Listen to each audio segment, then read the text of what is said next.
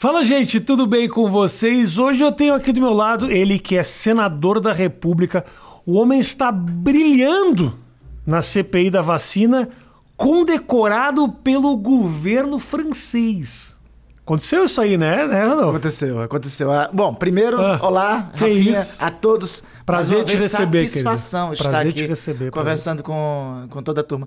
Mas sim, tive essa honra, viu? A, é, a Legion d'Honneur, né? Uma- a- o governo da França...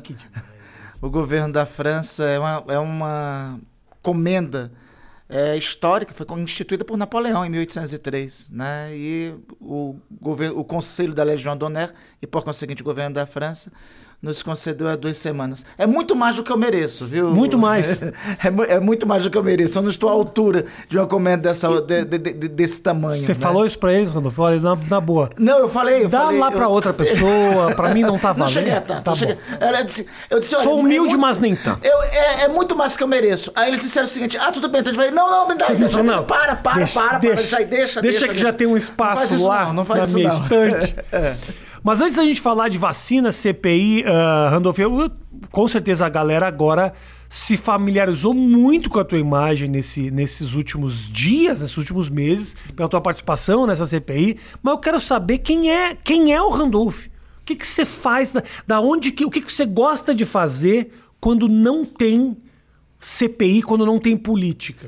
Vou pro Amapá e aí assim, tem sempre um final de semana, um domingo sagrado, Uhum. com Gabriel, Thaís e com Antônio Gabriel. Gabriel Tá. e Thaís, os filhos, Antônio Gabriel, o neto, né? Agora é o seguinte, vem os agregados. Neto, Randolph. Neto. Mas quantos anos você tem? Antônio? Gabriel, tenho 47, vou pro 48 esse Só um ano. pouquinho, deixa eu tentar entender esse cálculo. Tu tem filho com quantos anos, Randolph? Eu tive com 21. Aí é o seguinte, a Thaís, que é a minha filha. Olha resolveu- isso, Matheus. Não, olha só, aí a, a Thaís, que é a minha filha, disse: Ah. pai, o senhor vai perder pra mim. Aí ela resolveu ter o Antônio Gabriel com 17. Eu disse: pronto, filha, gol, gol seu, entendeu? Você ficou na minha frente. 21 e 17, você já é avô e com quantos 21. anos? Eu, Quantos eu anos fui pai de Gabriel, que é o mais velho, com 21 Ah. E, ah, e depois, assim, um ano depois, 22, quando tinha 22, 23 anos, aí me tornei pai de Thaís, né?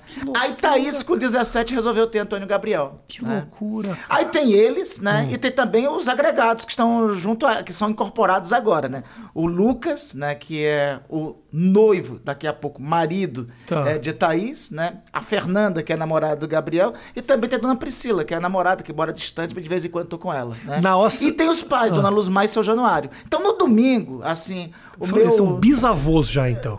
Eles já são bisavós. São bisavós. Com, com- com quantos anos? Os caras, eles correm o risco de serem tataravôs, então. Olha, eu espero que o Antônio Gabriel não queira bater o recorde da família. É. Eu rogo, eu rogo a É. Deus para que Antônio Gabriel não queira bater o recorde Tá da família, né? Porque senão. é, e eu até e eu rogo também Ah. que ele se torne tataravós, porque eu quero que meus pais vivam Claro. o máximo possível, né? Vivam, é, vivam muito tempo. No nosso outro papo, eu não me lembro se foi com uma camiseta. Rafinha, deixa eu Ah, te fala, dizer, fala. tu tem que ir lá no, Ama- no Amapá, rapaz. Eu tu tem vou. que ir lá. Eu- É um endereço lindo, esquina do Rio Mais Belo com a linha do Equador, né? As margens do Rio Amazonas, no meio da floresta amazônica, é um local que Eu vale a pena tu conheceres. Eu nunca fiz show no Amapá. Foram um dos estados. Eu não fiz show no Amapá, não fiz show no Maranhão. E eu acho que só, sabia?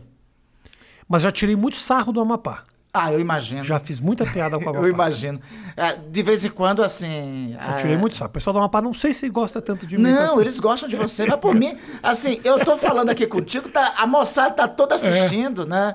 É, tem um fã clube seu, é Bom. de boa lá. Agora, como é que surgiu o teu interesse, ô, ô, Randolph, pela, pela política? Você já era um, um jovem que queria ser líder de turma, já queria ser, se envolver de alguma forma com decisões, assim? Bom, primeiro teve o movimento estudantil, né? Mas, aliás, antes do movimento estudantil, esse anelzinho aqui fala per si. Esse aqui é Ah. o anel de Tucum, né?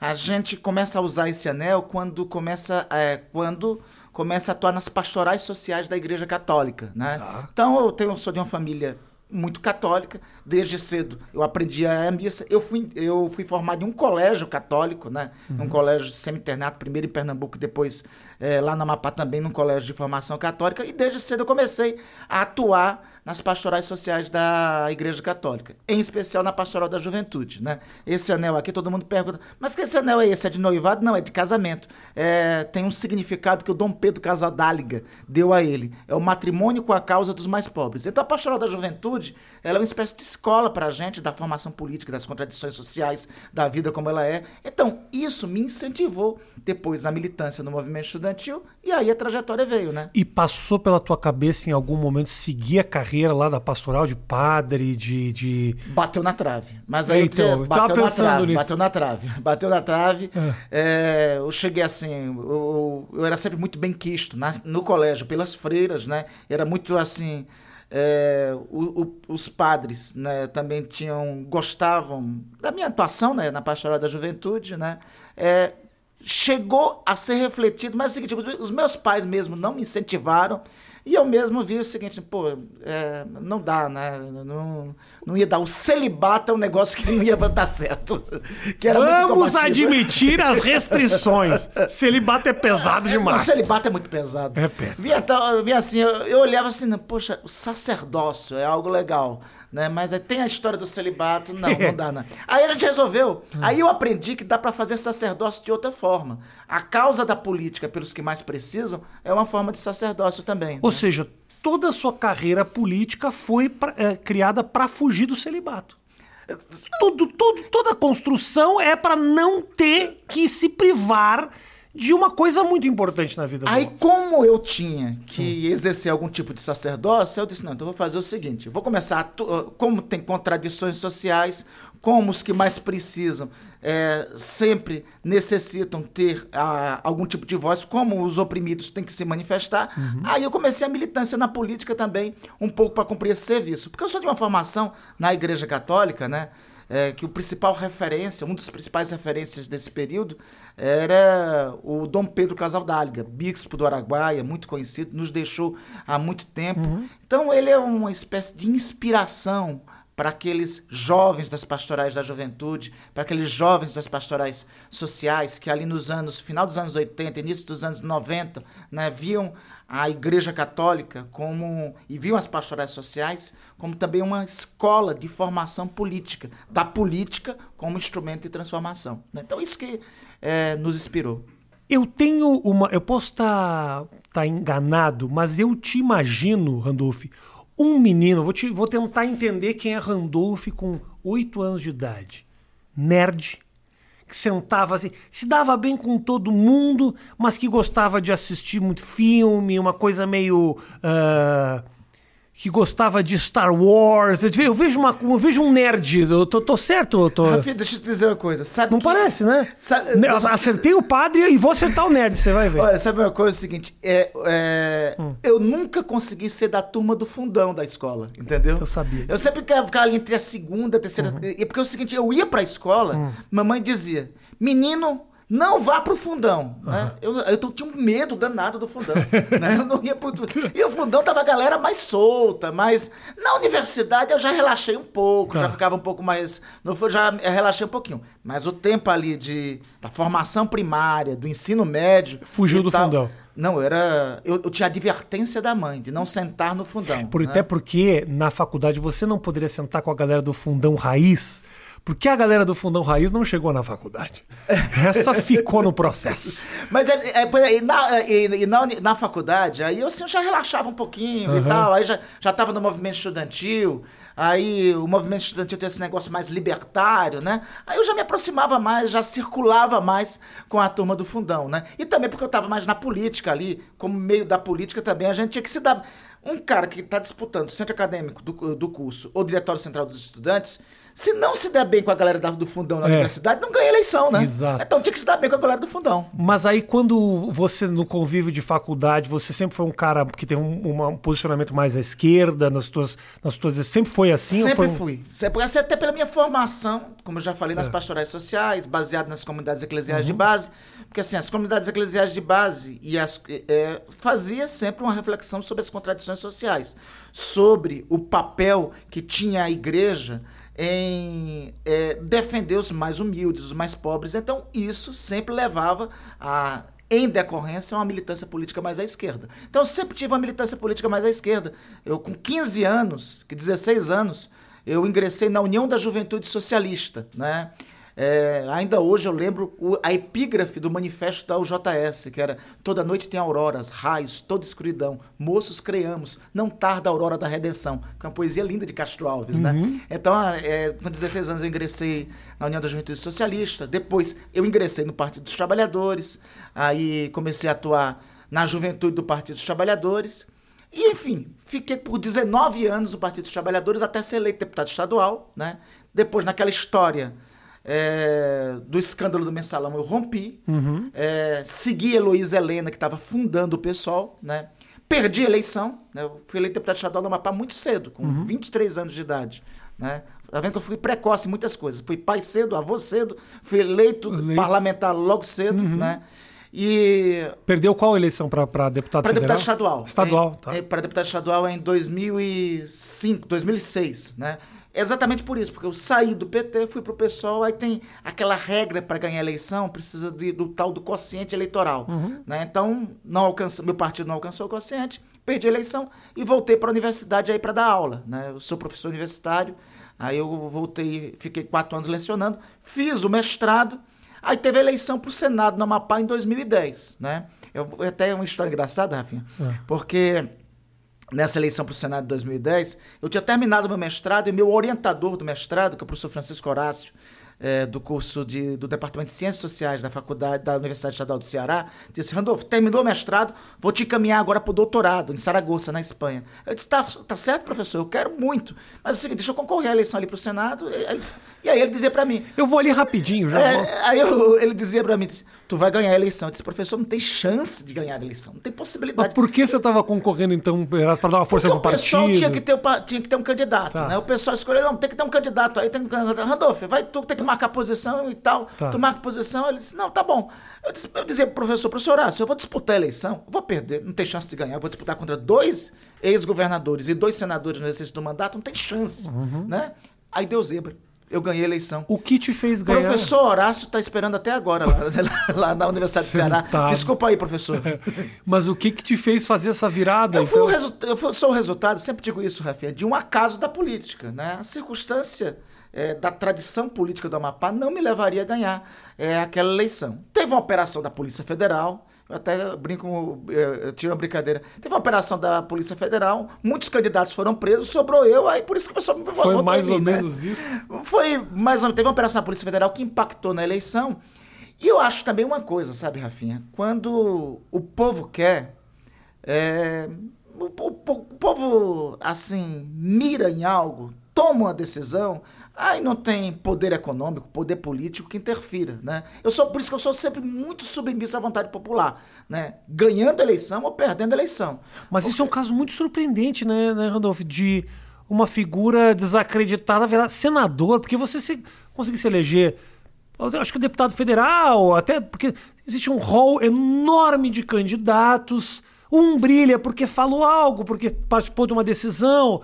Um Bolsonaro da vida fala loucuras e chama a atenção. Você até entende. Uma senadora são quatro, cinco candidatos, seis, sete. É por isso que eu digo que eu fui um, um resultado do acaso na política, né? Do, assim, teve uma circunstância, mas teve, tinha também ah, os amapaenses, então, queriam renovação na política, né? Queriam é, algo, algo, queriam algo novo. Aí eu acho que gostaram do. Embora nós tivéssemos pouco tempo de, de- de televisão, né? O meu partido era um partido fragilíssimo. Né? E nós tínhamos 50 segundos de TV para se apresentar, mas é o que eu costumo dizer, quando o povo toma uma decisão, não tem. É, é igual correnteza de rio, não tem quem consiga segurar. E como é que foi para você, uh, Randolph, naquele momento lá de mensalão? Você já vinha no PT há muito tempo, ver aquilo tudo acontecer, ter que sentir, se sentir na obrigação de sair do partido. Como você viveu esse momento? Olha, eu ainda hoje assim, tenho, grandes, tenho grandes amigos, companheiros no Partido dos Trabalhadores, mas eu acho que ali teve um grave erro e não ocorreram as medidas necessárias para sanar os erros. Se tivesse tido naquele momento, é provável que até hoje lá estivesse, né? E é, re, recapitulando em uma perspectiva histórica, é, o PT, quando ascendeu ao governo é, em 2002, o PT ascendeu com uma palavra de ordem muito forte, cara, combater a corrupção e melhorar a vida do povo. Então, combater a corrupção nunca foi uma bandeira assim. É, é, é que a gente talvez não tenha referência histórica muito disso, mas há 20 anos os partidos que eram identificados com a corrupção eram os partidos mais à direita. Uhum. Né? O partido que, tinha mais identidade com a corrupção era, na época, o PFL, né? que hoje era o DEM. A corrupção era associada ao Maluf, que era do PDS. Tá? Então, o PT surge nos anos 80, nos anos 90, como uma espécie de baluarte do combate à corrupção.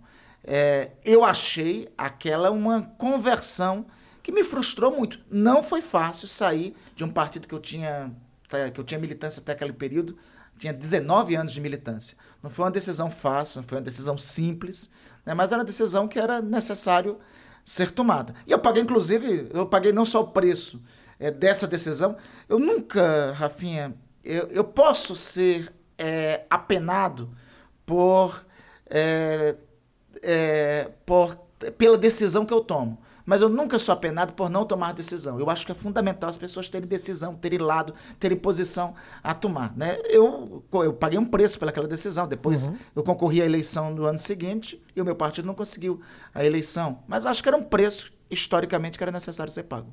Ah, hoje, Radolfo, você é senador da República. Isso é um pesão para carregar, né? Eu, esse cara, você andar por aí sendo um senador da República é um negócio de gente de gente grande. E isso de alguma maneira te envaidece. Eu sei que estão ligados quase com, com, os interesses do povo, é um representante, mas tem um cantinho teu aqui que fala, pô, eu sou, eu sou. Sabe que eu na... sou pica. o, o Rafa, te dizer, sabe que na, na noite hum. de. na madrugada de 3 para 4 de outubro de 2010, quando eu fui eleito senador, sabe que eu não consegui dormir. Né? Eu fiquei com uma tensão enorme, mas pelo seguinte, pô, olha o tamanho da responsabilidade que as pessoas estão depositando em mim. Uhum. Então, quando me perguntam sobre isso, como eu gosto muito de poesia, tem uma do Fernando Pessoa que eu acho linda, que, é, que diz o seguinte: Não sou nada, não pretendo ser nada, não quero ser nada. A parte de tudo isso, carrego comigo todos os sonhos do mundo. Então, sempre coloco como foco essa poesia, para deixar claro o seguinte, que eu, quando me perguntam, você é senador? Eu disse, não, eu estou senador. Vai ter uma, esse danado termina numa hora, né? Eu sou professor de história, sou professor de direito constitucional, vou voltar para dar aula é, nas universidades, então eu tento sempre, ao máximo, e aliás, meu cotidiano é esse, tornar a vida, né, o dia a dia, é, o mais simples possível, porque a função que a gente ocupa, essas funções públicas, eu aprendi com a vida que elas são transitórias. Então a gente tem que ter eh, razão, assim, tem que ter consciência que temos, estamos cumprindo missão, estamos com a missão a cumprir, né? Cargos, é efemeridade, uhum. passa, né? Fica pouco tempo. Você tem dentro do Congresso pessoas com quem que você confia, você pode conversar e pensam como você, ou às vezes você se sente meio um não, extraterrestre? Não, não, não. Tenho, assim, tenho vários Quero colegas nomes, que compartilham uh, meus pensamentos. Vamos à ah, lista, ah. né? É, uma parece que vem daqui a pouco também aqui no programa, é a Tabata. A né? Tabata, Tabata é a uma Tabata destas. Já foi, Conversa porque nós, nós tá indo na quarta, o dela foi na segunda-feira. Então pronto. Então, hum. Freixo, eu dialogo muito com ele. Tem um companheiro que não está mais lá, que é o Chico Alencar, né? Mas hum. eu, é, de vez em quando estou conversando com ele. Tem um colega, senador de CG, porque é um cara é, formidável, delegado de polícia, que é o Alessandro Vieira, né? Uhum. É, tem a, a, senadora Simone Tebet, né? De vez em quando também é, compartilho, troco ideias. é, com ela. Então, nós temos mais de um punhado de, eu acho, de bons parlamentares, tanto na Câmara quanto no Senado, né, que é, compartilhamos ideias, que é, caminhamos no mesmo trajeto, no mesmo roteiro, na mesma trajetória, não só lá no parlamento, eu acho que tem gente também é, na política em geral do Brasil. Flávio Dino é um outro, uhum, né? Uhum. É, que eu tenho compartilhado. E, obviamente, os companheiros e companheiras do meu partido, né? Marina, Heloísa Helena, né? a Joênia Wapichana. Joênia Wapichana é uma deputada federal que é um motivo de orgulho para o meu partido. Né? É a primeira mulher indígena da história do país em 500 anos. Olha, para ver como esse, a ser eleita. A primeira a ser eleita, a primeira a exercer é mandato. Você não falou ser eleita, você falou a primeira mulher indígena. A primeira falei, não, já teve outras indígenas é, antes. Abre ali para A primeira mulher né? indígena deputada federal uhum. é, da história do país na Legal. Câmara Federal. Ah, né? Então, é, eu acho que nós temos um punhado de bons parlamentares em Brasília. Agora, não te incomoda, Randolph, essa visão que é uma visão estabelecida no coração do povo brasileiro de que o político ele é corrupto, ele é ladrão. Parece que a, a, a, a palavra político ela tá suja. E você fazendo um trabalho uh, pensando no povo, e com essa turma que você me cita, pessoas que você confia, que não tem nome sujo na praça, né? Mas não te incomoda estar tá nesse lugar e atender por esse título que é tão mal visto? Eu não culpo os brasileiros, o povo brasileiro, de pensar isso. Porque, via de regra, a ampla maioria dos políticos, a ampla maioria da política, transparece essa imagem. Deixa essa imagem. Mostra essa imagem.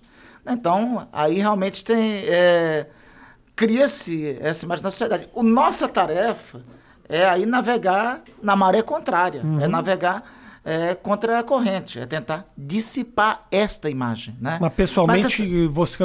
É, é não, não, não, não deixa de ser incômodo. Você né? faz parte de uma classe que. Não deixa de ser incômodo. Mas aí, aí eu acho que cabe a cada um que está com o mandato a exercer né, cumprir o seu papel. Tentar mostrar que tem diferenças, que todos não são iguais. Porque tem na política e tem em vários ramos, em todos os ramos da atividade humana. Uhum. Né? A política tem uma dificuldade tem uma. Essa imagem pesa mais porque a política é a exposição pública diária. Né? Agora, é, se a sociedade, quanto mais nós conseguirmos compreender, é, fazer a sociedade compreender que a política não é só o exercício do mandato pelos políticos, mas é a sociedade mesmo que faz a política, interferindo, decidindo, acompanhando, como estão acompanhando a CPI, por exemplo, uhum. né?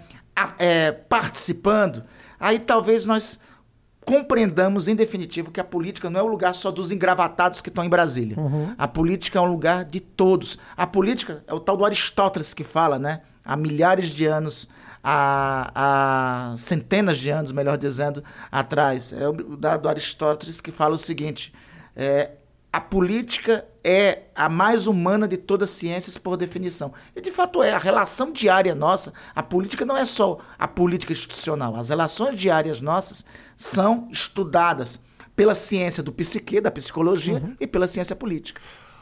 CPI da vacina que você acabou de, de, de citar, eu fico tentando entender, assim, uh a gente acaba não entrando em detalhes específicos do que está acontecendo nesse momento, porque esse vídeo a galera ainda vai ver muito. E a CPI da vacina, quando acabar, ainda vai ser falada durante muito tempo.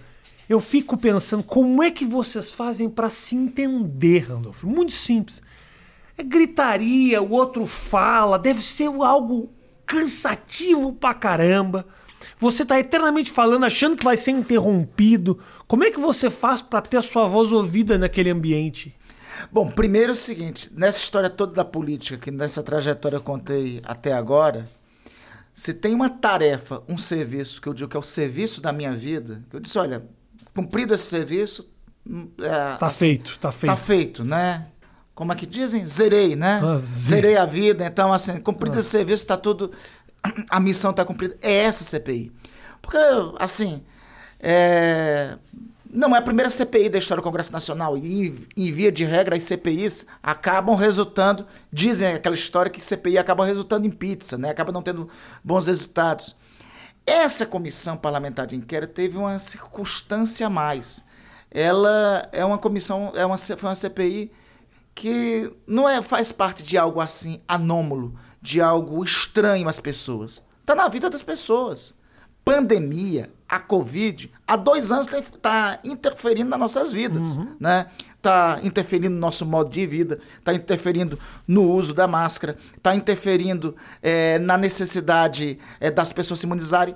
Tem mais de meio milhão de brasileiros que perderam a vida e deixaram é, famílias atrofiadas, sem um membro da família lá presente. É um pai, uma mãe, um tio, uma uhum. tia que estão ausentes da mesa Às de jantar. Às vezes mais né? de um membro até, né?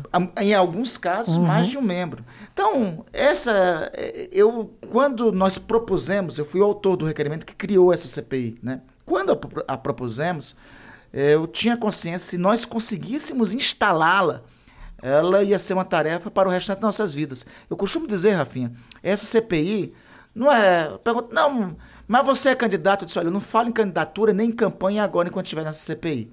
Né? E essa CPI não é para é, dividendos eleitorais, não é para estar somente para prestar conta. Essa CPI é para a história. Eu falei ainda há pouco de Antônio Gabriel, daqui a uns. Antônio Gabriel está com 7 ou 8 anos, né? daqui a uns 15 anos, ele está com 20, 21, 22 anos, ele vai estar na universidade, os livros de história vão estar falando desse momento, que ele tem pouca noção agora. E, eu, e ele vai com certeza se dirigir até mim e vai perguntar: vovô, de que lado o senhor estava quando mais de meio milhão de brasileiros uhum. estavam morrendo? Quais foram suas escolhas? Eu vou ter que prestar contas com ele, com a história e com os filhos dele. Uhum. Então, essa missão, esse é um serviço para a história.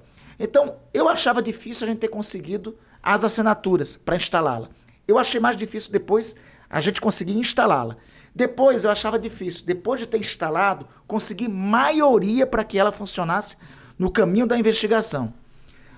Quando nós conseguimos tudo isso, aí eu estabeleci o foco, olha, vamos ter que vamos apurar tudo que deve ser apurado. Então, no meio é, era natural, eu já esperava que tivesse resistência e reação até no âmbito da CPI. Para mim foi surpresa nós temos constituído uma maioria que está determinada a tocar, que está até agora, e se Deus quiser vai se manter até o final, determinada a tocar a investigação. Né? Então, é, tendo a maioria para tocar a investigação, os barulhos, a gritaria, faz parte do jogo, faz parte é, do, do, do, funcionamento lá. A gente tem que conviver com isso. O importante é o foco, onde queremos chegar. Você me pergunta onde é que nós queremos chegar. É saber quem são os responsáveis e por que o Brasil teve uma das piores gestões de pandemia do planeta. Porque mais de meio milhão de brasileiros perderam a vida. E quantas des, destes perderam a vida à toa, com as medidas que deveriam ter sido eh, adotadas e não foram. Eu fico eu, dividido desde o começo. Eu acompanho muito os depoimentos, eu assisto muita coisa, me perco pra caramba também, porque é coisa. Pra... Um dia um, outro dia outro, você perde um dia. Assim, não dá para voltar. Não é Netflix que volta pro episódio 3. Não tem. Acabou, é. acabou. Você vê no jornal o que aconteceu e era isso. A direção da série vai tentar corrigir isso nessa Entendi. segunda temporada. Fala com Padilha. É, fala não, a direção Padilha. da série vai tentar corrigir. Nessa segunda. É, ah. Eu te entendo, a gente cometeu um erro na primeira temporada, vou ah. usar assim, né? Tá. Nós colocávamos o depoimento de um cara num dia uhum. que estava vinculado ao esquema da Precisa. Isso. E botava no outro cara que era do esquema da Davat. Né? Aí, isso aí eu falava, mas eu tava na Precisa. E... É, aí, que, que, que, danado é isso? Né? Agora nós resolvemos. Não tem cronologia, não tem é, cronologia. Aí agora resolvemos o seguinte: cada semana vai ser um tema, né? Aí vai, aí vai um spoiler aqui dessa semana uhum. que já está em curso. Essa semana vamos tratar dos intermediários de vacina. Tá. Vamos começar com um depoimento, acho muito folclórico, interessante, que é do reverendo Hamilton. Reverendo. Né? O reverendo Hamilton que foi intermediador de vacina. Rapaz, um negócio assim meio esquisito. Reverendo ser intermediador de vacina. Mas enfim, vamos começar com o reverendo uhum. Hamilton. Na quarta-feira vamos com o Coronel Blanco, que é um dos coronéis lá que fez fez, que, do Ministério da Saúde, que fez a intermediação na aquisição. E na quinta, nós vamos com uma figura também que é meio esquisita, que é o senhor Ayrton Cascavel. O senhor Ayrton Cascavel, ele, durante quase toda a pandemia, ele falou em nome do Ministério da Saúde, se apresentava como uma espécie de número dois do ministro da Saúde. Aí depois todo mundo descobriu, ele não tinha cargo no Ministério da Saúde. Né? Ele era empresário e estava lá falando pelo Ministério da Saúde, pelo Ministério da Saúde. Então essa primeira, aí essa primeira temporada, essa primeira semana da, da segunda temporada, vai ser destinada a isso, aos intermediários de vacina, né? A segunda, nós é, pensamos em tratar somente do caso precisa. Tá. Na terceira, talvez seja o caso da VTC Log e os, é, o caso da VTC Log e os hospitais federais do Rio de Janeiro, que é um negócio uhum. bem mais pesado, porque aí pode envolver até milícia. Agora, né? agora deixa eu te fazer uma pergunta. Eu entendo que a busca é para saber onde estão os, os, os, erros, os equívocos, as manipulações, as, os roubos, eu entendo perfeitamente. Mas o objetivo final é atribuir responsabilidades. É isso. É isso, não é? É isso. E eu fico só achando Será que não é meio perda de tempo a gente ficar nesses pequenos detalhes enquanto eu vejo depoimentos do presidente da República que deixam absolutamente evidentes o fato de que estão cagaram do começo ao fim desse processo. Então eu fico pensando, pô, os caras estão lá comentando o detalhe do cara da, da VAT que passou. Obviamente tem que ser, tem que ser apurado, porque é uma é, um, é, um, é, um, é uma possibilidade terrível de corrupção. Agora, o presidente da República tá cuspindo na cara de criança nos, nas, nas, manifestações, está saindo sem máscara, uh, não se manifestou publicamente a respeito da vacina a favor e que me vacinei. Quer dizer, prende o cara, acaba. Faz alguma coisa, Randolph. Olha, assim.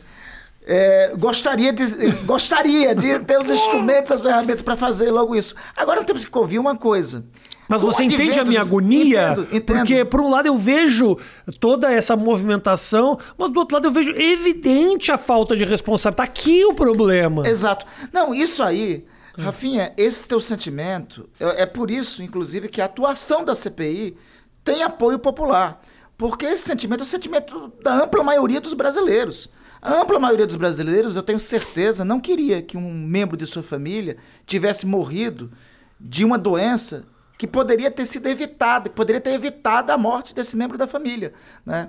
O que eu acho que o grande mérito da CPI foi o seguinte: antes, até antes da CPI, o que é que o presidente da República fazia? Fazia todos esses despalpérios, uhum.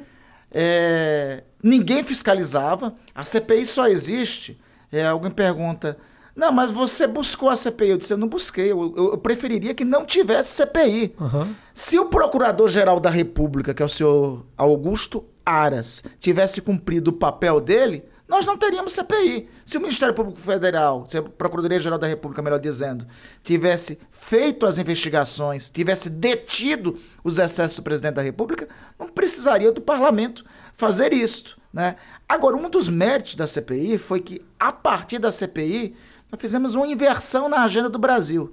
A agenda do Brasil funcionava o seguinte: toda segunda-feira, como toda segunda-feira pela manhã, o presidente saía, botava todo mundo naquele cercadinho e ditava qual era a agenda do Brasil ali. Uhum. Nós invertemos, nós colocamos ele no cercadinho a partir de agora, porque ele, ele passou a responder à CPI. Ficou melhor e veja, é, o... Sim, sim. Vocês, vocês uh, uh, realocaram a pauta. Realocamos a pauta uhum. e eu acho que teve uma outra consequência que foi o seguinte: se não tivesse CPI, tivesse a pressão para o CPI, ainda era o general Pazuello, que era o ministro da Saúde. Né? Lembra, eh, veja aí o salto da vacinação no país. Uhum. Ocorreu depois que a CPI foi instalada. Né? Então, se não fosse a CPI, o pessoal estava falando impunemente até hoje de hidroxicloroquina. Uhum. Ainda tem alguns que conseguem, né? Uhum. Tem um colega senador lá que chegou a dizer que um estudo contra a hidroxicloroquina foi, foi financiado por uma atriz pornô. Aí depois o pessoal no atriz Twitter disse que era Mia não. Califa. Né? Mia Califa. É, Vamos tratar que... pelo nome porque essa pessoa é importante. É, não é qualquer um. Não é qualquer é. uma. Essa pessoa marcou muito a minha vida, Randolph. Vamos respeitar ela. Depois você vai detalhar esses dados aqui. Okay. Tem uma DR com a, tua esposa sobre isso? Ela não, sabe, ela, ela sabe, sabe, das minhas então... preferências, ela me acompanha, é parceira. Moleque é... Então, é, é, embora ainda tenha alguns que absurdamente é, é, sustentem esse negócio da hidroxicloroquina, né? Mas hoje já reduziu e a sociedade começou a compreender que isso não, isso até nos dois, três meses primeiros da pandemia, poderia ter algum resultado, porque não tinha resposta. Uhum. Mas depois, comprovado pela ciência que não tinha eficácia, é, o, insistir nisso não era só burrice, era criminoso, que foi o caso do Brasil. E no começo, Rafinha, da CPI, da investigação, no começo da condução da investigação, qual era a hipótese que eu trabalhava? Disse, não, isso aí foi doidice, foi negacionismo, foi ideologia. Né? Foi por isso que cometeram esse conjunto de erros. Né? Por isso que você disse muito bem. O presidente da República sai, cospe em criança e tal. Tem alguns crimes que não há mais dúvidas, que constarão no relatório final da CPI. Uhum. É, crime contra a ordem sanitária, né? que é, é, considerado crime, o crime de, crime de epidemia, né? que é tratado assim no Código Penal, que é um crime hediondo e que não prescreve. Né? É, charlatanismo. Esses, esses crimes estão todos caracterizados. Né? Ah, nós chegaram ontem, nós tivemos acesso ontem a imagens que mostram a missão do Ministério da Saúde indo a Manaus em janeiro desse ano, no ápice daquela catástrofe da segunda onda. Os respiradores naquele momento? Precisando de respirador, o povo uhum. precisando de respirador, precisando de kit de intubação, precisando de médico especializado em orientar os procedimentos de intubação. Aí o que é que o Ministério da Saúde manda para lá? Caixas de hidroxicloroquina. Isso. E manda mais, e manda mais uma tal de uma capitã cloroquina ensinar um tal de Tratkov. Nesse tal de Tratkov, as pessoas diz, é, acessavam lá e diziam: é, Eu tô com dor de cabeça e tô com dor no corpo. Ah. Que é assim, nem o, o conjunto caracteriza, precisa de um conjunto para caracterizar o diagnóstico de Covid. Eu tô com dor de cabeça e dor no corpo. Aí aparece lá um Tratkov. Tome hidroxicloroquina. Aparecia lá. O programa que eles montaram indicava isso. Randolfo, eles queriam mudar a bula do remédio. Eles queriam mudar a bula do remédio. Eles queriam dizer que é para tratamento da Covid. É, é, Rafinha, Isso o que é um aconteceu, absurdo. O que aconteceu em Manaus? O que aconteceu em Manaus, assim, é, se tem algo que dá para caracterizar como crime de lesa humanidade para levar para o Tribunal Penal Internacional é o que aconteceu em Manaus. O povo amazonense foi feito de cobaia. Porque o povo, os amazonenses estavam precisando de respirador, estavam precisando de oxigênio, estavam precisando de médico intensivista, estavam precisando de kit intubação. Eles foram para lá mandar hidroxicloroquina e pedir a instalação de. e, e apresentar um, um, aplicativo de, de como poderia as pessoas se automedicarem com hidroxicloroquina. No Rio Grande né? do Sul, cinco pessoas morreram fazendo nebulização com cloroquina. É, exato. É muito absurdo. Não, eu tive ainda há é pouco, absurdo, é em Pernambuco, tem vários relatos de pessoas que tiveram é, problemas cardíacos após a utilização da hidroxicloroquina. Uhum. E eu estou falando isso, eu não sou médico para falar isso, isso é evidência científica. Isso é o conjunto da. Não existe divisão uhum. sobre o uso da hidroxicloroquina para a Covid. Existe um consenso da ciência uhum. real contrário a isso. Esses crimes, nós já sabemos, você. Basta pegar, como você já disse, basta pegar uns cinco vídeos do presidente da República uhum. e pronto.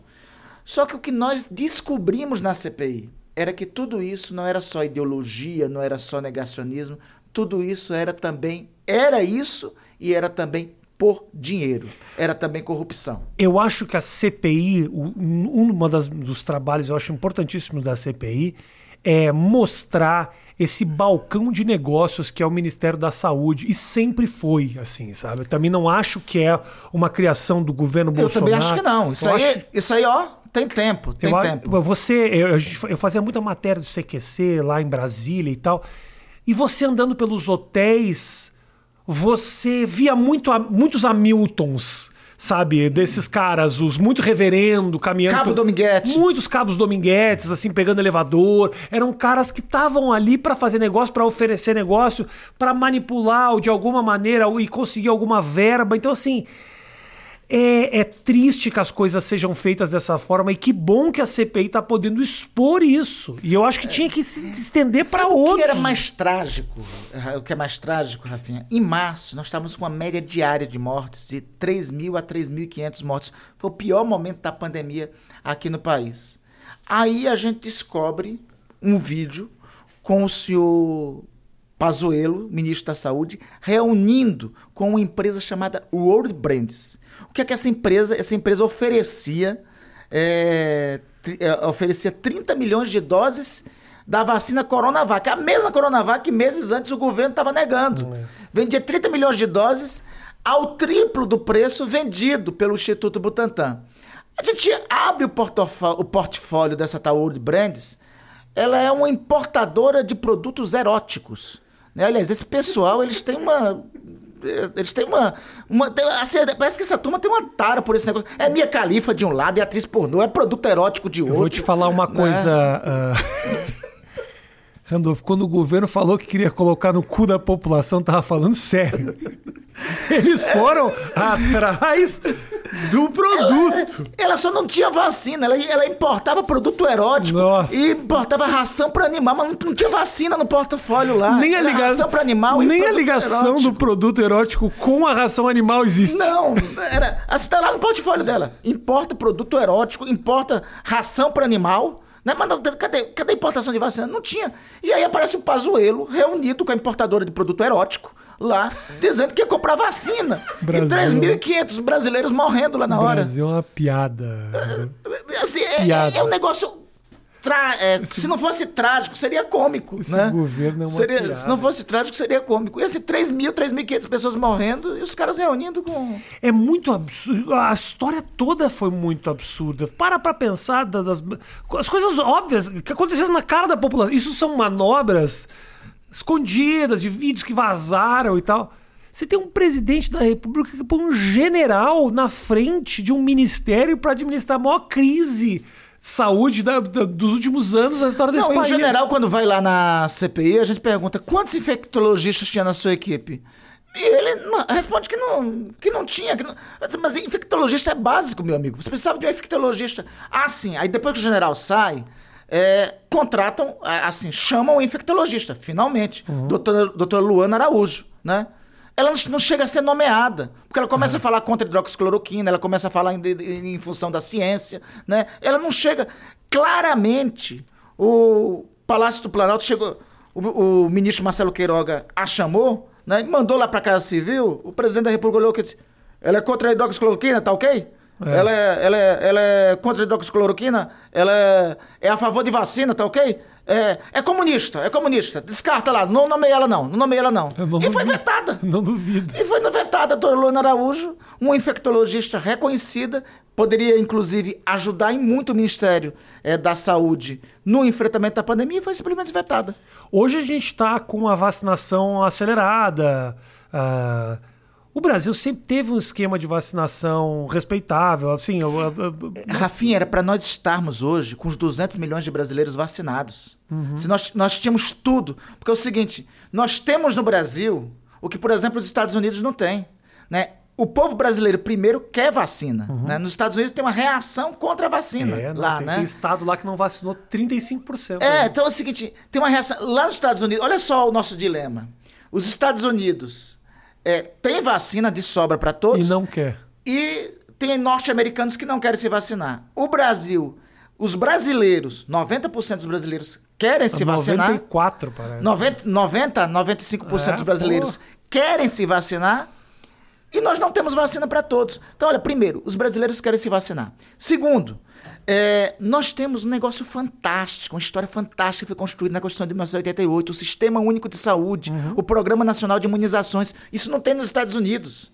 Nós conseguimos, em 2009, 2010, é, em três meses, vaci é, vacinar 80 milhões de brasileiros contra o H1N1. Né? Então, tínhamos uma capacidade fantástica. Fantástica. Se nós tivéssemos, se o governo tivesse dito, olha, vamos adquirir quantas vacinas tivessem, seja Precisa, Janssen, AstraZeneca, Coronavac, até danado da Covaxin, uhum. né? Vamos atrás de todas as vacinas que tivessem. Nós tínhamos começado no dia 17 de dezembro. Hoje nós temos 200 milhões de brasileiros vacinados.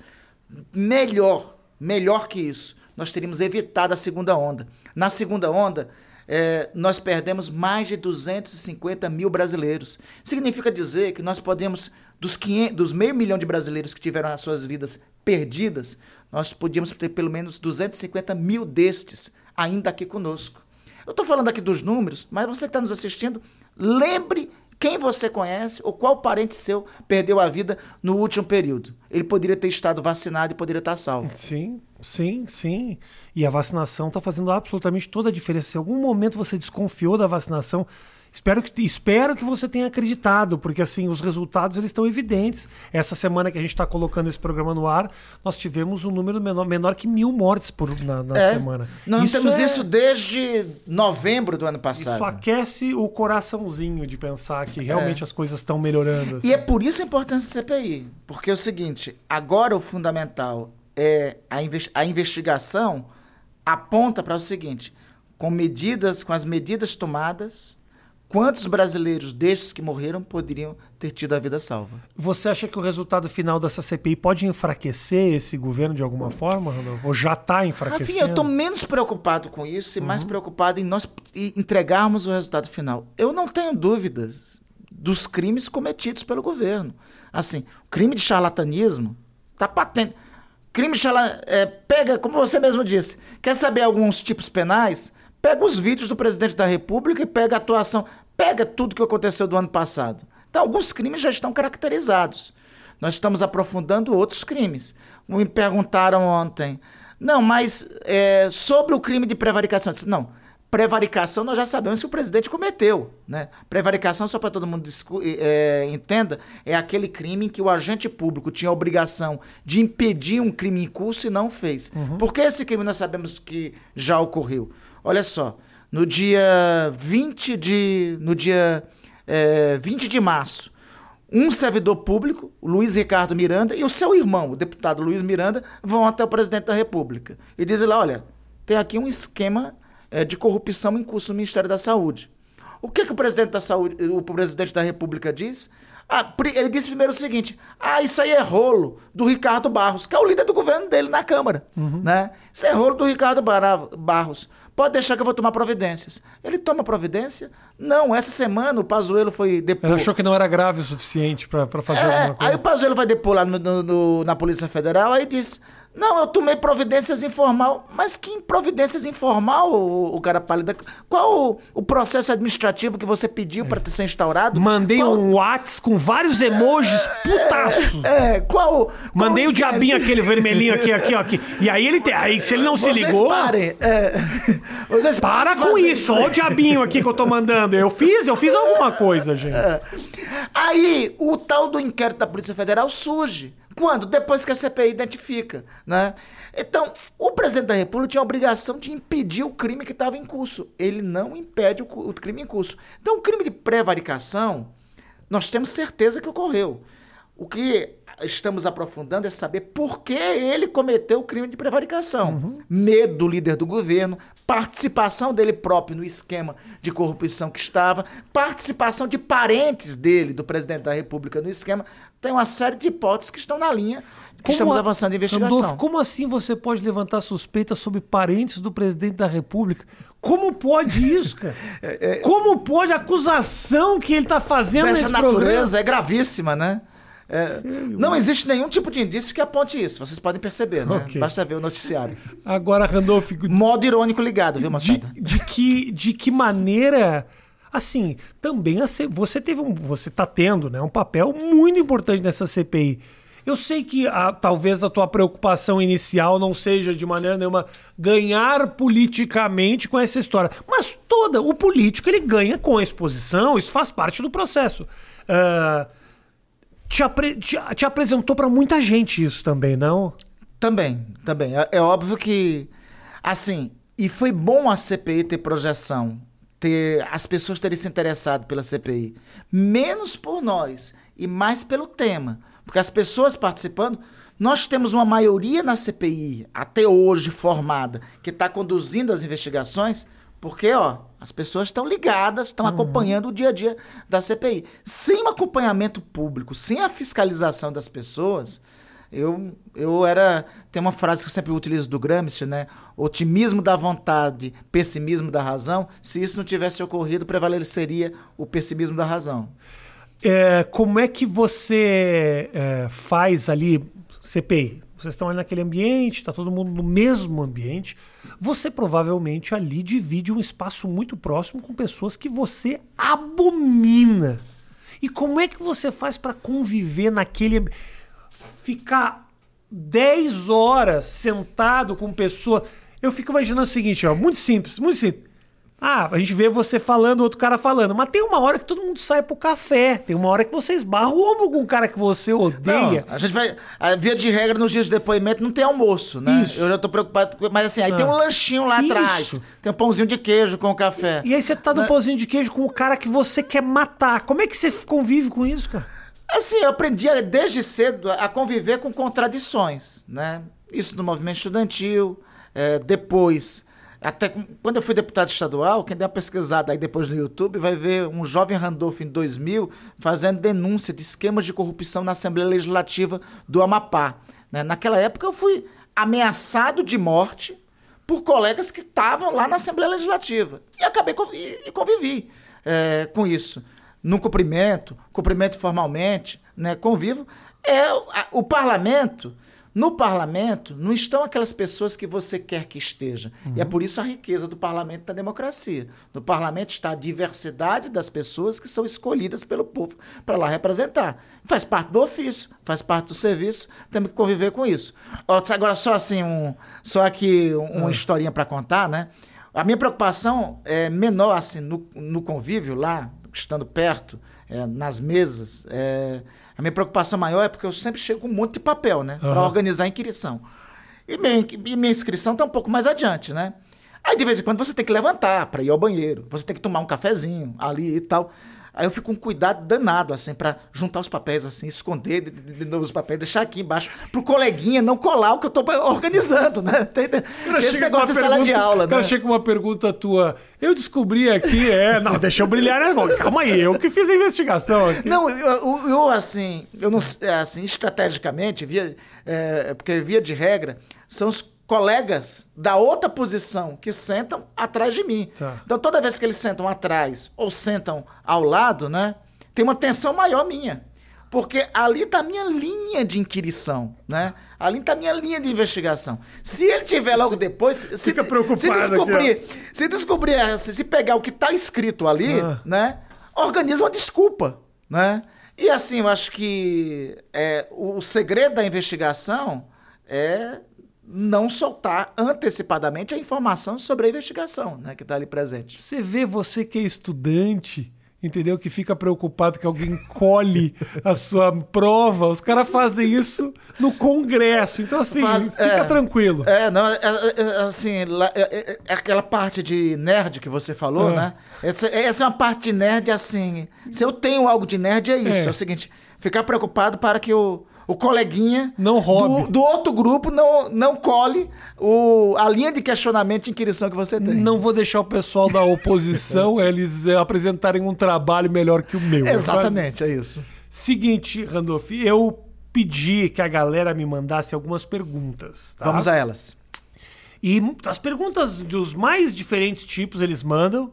Você é, não tem. Liberou geral. Liberou geral. Eu Manda vou ver. perguntar. Se você não quiser responder, você Não. fala, ah, Rafinha, você não quer falar. Manda ver, manda ver. E também não tem tempo, precisa responder direto, pode uh, se estender, então não estamos não, não, estamos na correria. Direto, A internet tem isso, né, Matheus? É, fala aí, tranquilo. Ah, vamos lá. O Doug eh, Priest te pergunta se você eh, já sofreu bullying pelas. Ele, ele, ele, ele, ele chama de voz de assovio de vento nas Ixi, taquaras. muito. Desde criança. Agora, Assovio de vento Doug, nas sabe, taquaras. sabe, sabe o que é mais, sabe o que o, o- o que é mais constrangedor? É, por exemplo, quando eu tô no, eh, quando eu estou no hotel, né? É, quando eu estou no hotel e ou então eu, eu faço uma ligação pelo telefone, assim, tipo, tipo assim, né? É, você pode mandar um sanduíche aí, aqui pro meu quarto e tal? Aí a moça, o rapaz do outro lado, pois não, senhora. Daqui a pouco. tá- Pois não. Eu já me adaptei com isso e tal, né? O- aprendi assim. A, a, a, a fala fina, ela pode ser grossa quando tem papel para ser cumprido, né? Assim, tem, você pode, você pode ter fala fina e imposição, imposição. O importante não é o timbre da voz, é o importante é a postura com que você fala, né? Então, eu já me adaptei, eu já tentei, eu já tentei fonoaudiólogo. Fonoaudiólogo fracassou, não deu certo. Né? E a culpa não foi do fonoaudiólogo, foi meu, entendeu? Mas o que, que o fonoaudiólogo mandava fazer pra. pra- Ah, é. Ah, vai- fala um pouco. é, faz assim, fala aquilo. Era de tudo quanto era gente. Não, faz assim. Aí, rapaz, assim, era tanto, era tanto exercício que o fonoaudiólogo, a fonoaudióloga passava, né? E, se, e, e pessoal, e se os meus ex-fonoaudiólogos e fonoaudiólogas estão ouvindo, a culpa não foi de vocês, foi minha, entendeu? Fui eu que errei, eu não consegui, não dava tempo de fazer todos os exercícios. E eu disse, ah, deixa assim mesmo. E outra, você... Isso aí é desde a infância, isso aí era bullying desde, desde, o, desde a escola Santina Rioli, que eu recebia isso. Tinha algum apelido para isso? Não, não, não, Assim, só o pessoal, só a, até em relação a isso, não tinha, não, né? Aliás, quando eu vejo, às vezes, o presidente da República se referir a mim, né? Eu lembro um pouco dos meus colegas da quarta série, entendeu? Eles uhum. faziam, faziam um bullying muito parecido, que a fala era fina e tal, né? O problema é que ele é presidente da República. Essa é só a diferença. é, tem uma pequenininha diferença. Tem uma pequena diferença. E voz fina... Eram, eram, os meus colegas da quarta série é. e agora é o presidente da República, mas tudo Voz bem. fina também não significa que você não pode ser agressivo, visto que o maior campeão de MMA de todos os tempos é um cara chamado Anderson Silva, que faz a sua voz parecer do Pavarotti. Ô, ô Rafinha, sabe que o Anderson ah. foi minha redenção. Né? Quando eu vi um cara como o Anderson Silva assim, pô, derrubar tudo é. lá no, no, no, no, UFC, derrubar todos que apareciam lá é, diante dele. E quando eu ouvia falar, eu disse, ah, pô, é. eu vou me preocupar. Aí foi minha redenção, né? Ele... Ele prometia os caras de morte. Eu vou te matar. Era um negócio que se falava, vai não. E matava, matava. É. Vamos para mais uma pergunta aqui. Tem que ter voz fina e postura firme. Isso, exatamente. Uh, essa aqui eu ouvi muito. Essa aqui, é. essa pergunta se repetiu muito que as pessoas mandaram, que é como é que você consegue aguentar o senador Marcos Rogério? Essa é a pergunta. Não, eu tenho que conviver não só com primeiro o colega explica, Marcos Rogério. Primeiro explica qual foi a treta com o Marcos Rogério, só pra turma sacar. Ah, mas são várias. Ah, todo dia tem assim, todo dia assim, a gente tem uma, tem uma divergência, é, tem uma divergência. Assim, eu convivo com o senador Marcos Rogério, com o senador Marcos Duval, com o senador Reisen.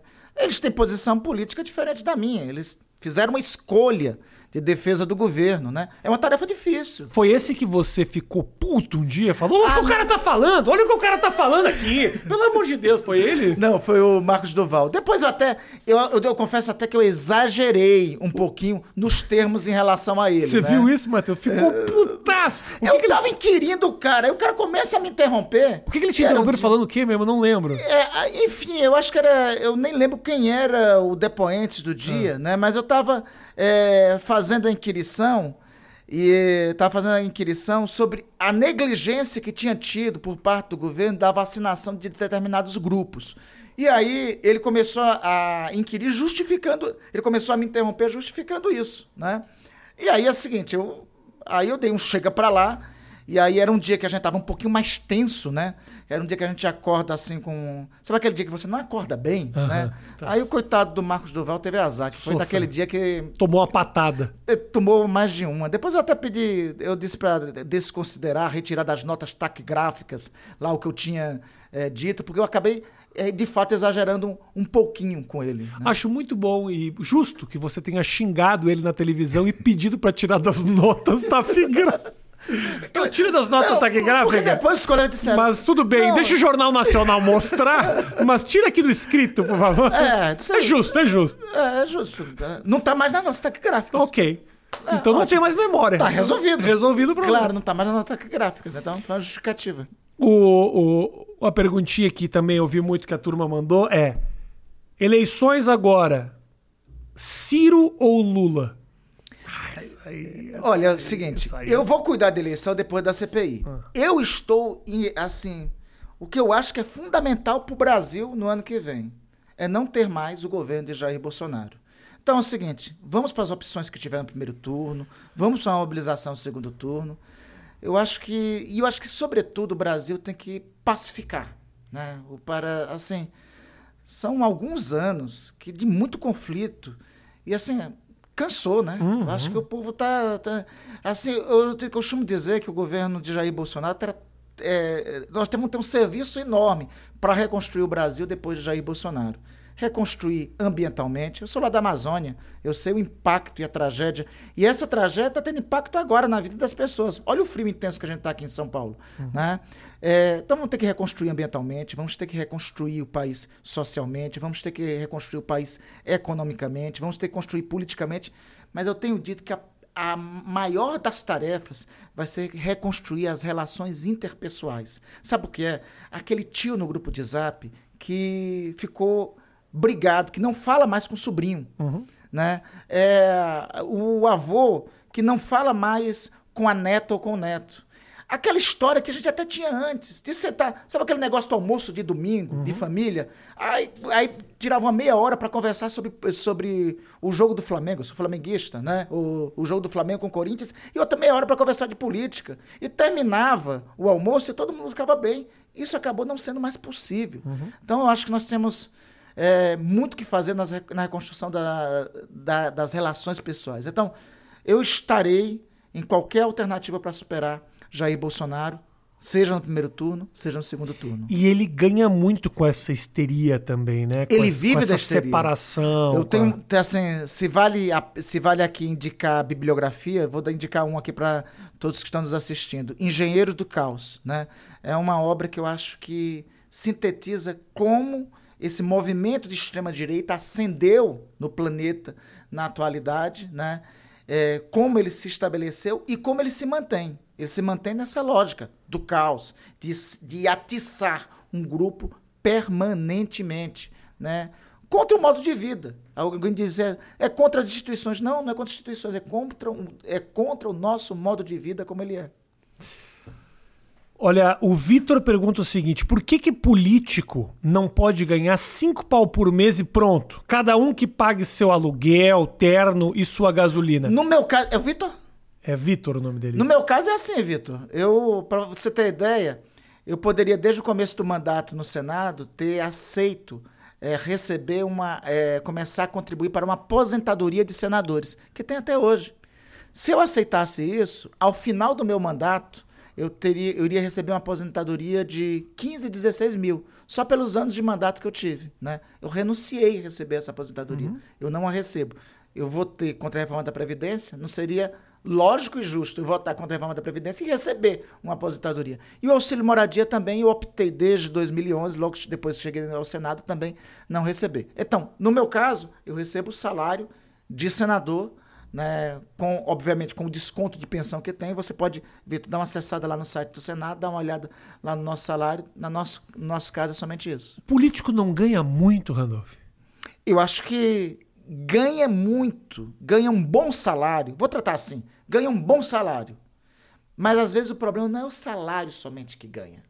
Às vezes, mais do que o salário que ganha, e mais grave que o salário que ganha, é o que ele ganha é o que alguns políticos ganham nos negócios que faz.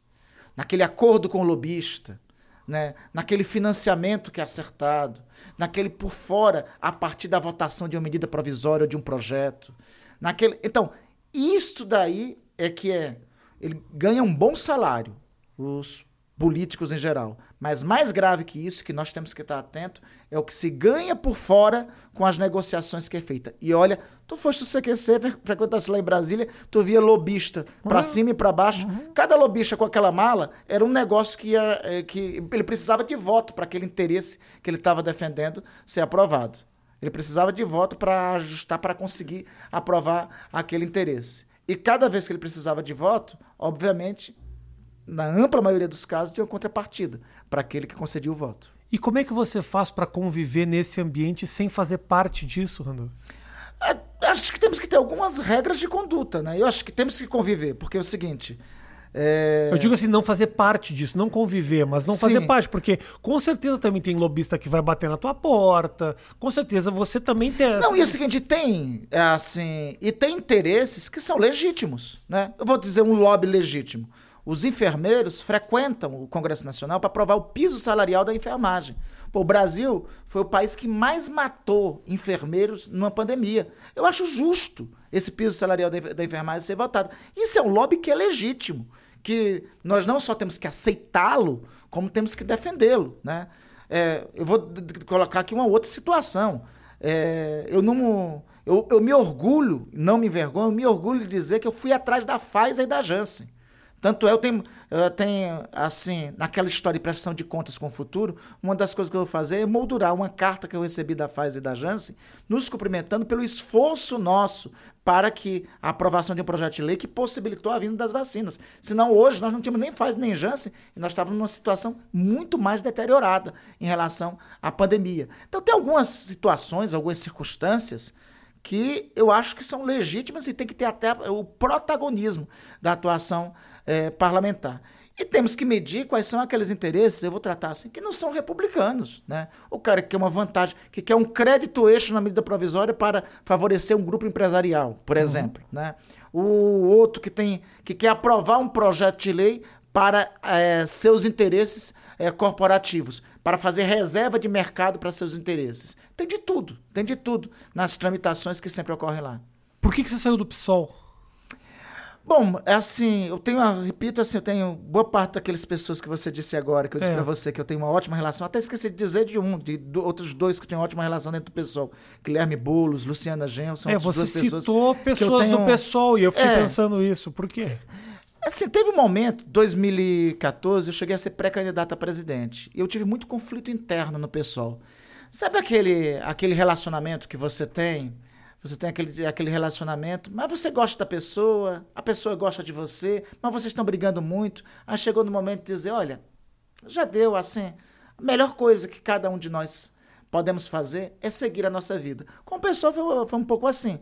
Nós tínhamos assim, tinha uma tinha um perfil doutrinário, programa, programático, que eu tinha divergências em relação ao pessoal naquele período construía mais identidade, tem muita identidade com o ideário é, da rede de sustentabilidade. Considero a proposta da rede de sustentabilidade é, uma sociedade sustentável, a declaração de amor para a humanidade no futuro. Né? Então, essas razões todas me identificaram me fiz, fizeram que eu me apaixonasse pela rede de sustentabilidade e dissesse para o pessoal: olha, vamos terminar aqui numa boa o relacionamento. Tinha muito conflito interno. Assim, quando tem qualquer relacionamento, quando tem muito conflito interno, é melhor cada um seguir o seu caminho né, e ser feliz. Foi o que aconteceu na minha vida, que tomei um pé na bunda. Pro... Pronto. É eu gero muito conflito, eu gero muito problema. Esse é o problema. Né? Eu, eu, eu, sou, eu sou o PSOL, no caso. Eu não sou o Randolph. Uh, temos mais umas duas perguntinhas aqui. O, o, Ram, o Ramones pergunta: como foi. Ó, é muito, muito, muito citado isso aqui. Como foi humilhar o Pazuelo na CPI? Muito obrigado pelo Brasil, diz ele. Ramones, obrigado pela pergunta, mas é o seguinte, eu não tive nenhuma obsessão para isso, ah. né? É, se alguém foi humilhado na CPI, se o Pazuello foi humilhado na CPI, ele foi humilhado por ele próprio pelo que ele disse e pelos fatos né, do que ele disse. Lembremos que uma das partes, acho que você acompanhou, Rafinha, é, ele, quando o Pazuello é indagado, é inquirido sobre o seguinte, é, ele é inquirido o seguinte, por que o senhor não reuniu com a Pfizer? Aí ele disse, ele respondeu lá no alto da arrogância, né? É, porque é impróprio o ministro da Saúde reunir com empresários. Você deveria saber disso. Dias depois, ele aparece reunindo com a empresa de produto erótico. Mas aí, tem um, mas aí tem um interesse próprio que você não tá ligado. Deve ser. Aí ele reúne. Então, quem é que foi humilhado assim pela história? É, foi a gente que o humilhou ou foi ele que se humilhou? Imagina né? o Pazuello nessa reunião. É, você traz a vacina, mas de brinde. Sabe aquele, aquele, aquele azul? aquele azul, é, o tamanho, eu, eu mando por e-mail, eu mando por e-mail. É, isso que eu não consigo entender. Porque a é. Pfizer é quem faz o Viagra. Uhum. Então por que eles tiveram tanta resistência à Pfizer? Isso é algo que não tem, não tem muita justificativa, né? É não tem muita razoabilidade. é verdade. Razoabilidade. De brinde eles podiam ter ganho muita coisa bacana. Pois é, então. Eles não amarraram bem, foi o contrato. Eu acho que faltou um entendimento nessa parte, quem sabe. Eu ainda é. vou perguntar pro CEO da Pfizer, pro senhor Carlos Murilo, se tiver alguma coisa nesse sentido. Aqui o, o, o, a última pergunta. Não sei de onde essa pessoa tem essa pergunta. Espero que você consiga responder. É uma pergunta um pouco polêmica, um pouco Vamos. pesada.